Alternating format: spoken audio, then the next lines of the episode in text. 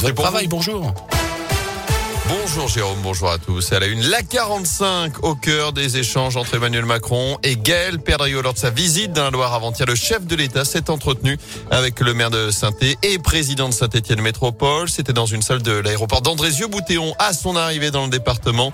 L'entrevue qui devait durer 10 minutes s'est finalement transformée en réunion de travail de trois quarts d'heure. Gaël Perdriau qui revient sur la teneur de ces échanges avec le président de la République. J'en ai bien sûr profité pour développer des sujets plus locaux sur euh, lesquels l'État doit des comptes à notre territoire. J'ai évoqué la question de la mobilité qui est euh, cruciale pour les 80 000 personnes qui prennent la route, pour les 20 000 personnes qui prennent le train chaque jour. J'ai effectivement euh, expliqué au président de la République pourquoi cette nouvelle autoroute était une nécessité et pourquoi une nouvelle desserte ferroviaire était absolument complémentaire, indissociable et que je trouvais euh, incorrect que nous n'ayons toujours pas de réponse à un dossier qui est entièrement finalisé. Il a été à l'écoute, il m'a posé des questions sur, sur ces deux sujets et il m'a promis de revenir vers moi avec des, réponses euh, concrètes et, précises. Gaël Perdrieu qui a aussi suivi Emmanuel Macron lors de sa visite au sein de l'entreprise Siléade à saint en fin de matinée.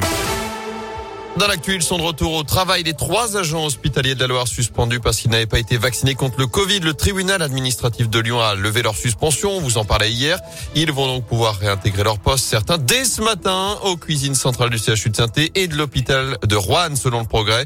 Ils avaient été suspendus car ils n'avaient pas de passe sanitaire. La justice a estimé que la cuisine ne faisait pas partie des locaux de l'hôpital.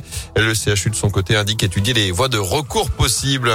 Dans ce contexte, Olivier Véran veut montrer l'exemple le ministre de la Santé a reçu hier sa troisième injection de vaccin anti-Covid. Il en a profité en tant que soignant pour se faire vacciner contre la grippe.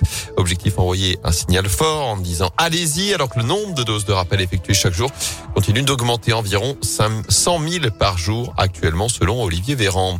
En bref, chez nous, un homme de 57 ans condamné à 1500 euros d'amende. Son tort, avoir reconnu au moins quatre bébés qui n'étaient pas les siens pour que leur mère puisse être naturalisée.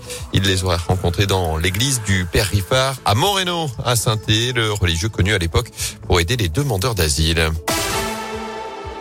Un mot de foot pour terminer avec ce match en retard de la troisième journée de Ligue 1. Nice-Marseille ça se joue ce soir à 3 sur terrain neutre. La rencontre avait été interrompue en août dernier après une bagarre générale entre joueurs, stadiers et supporters. Le club de Nice avait eu notamment un point retiré au classement.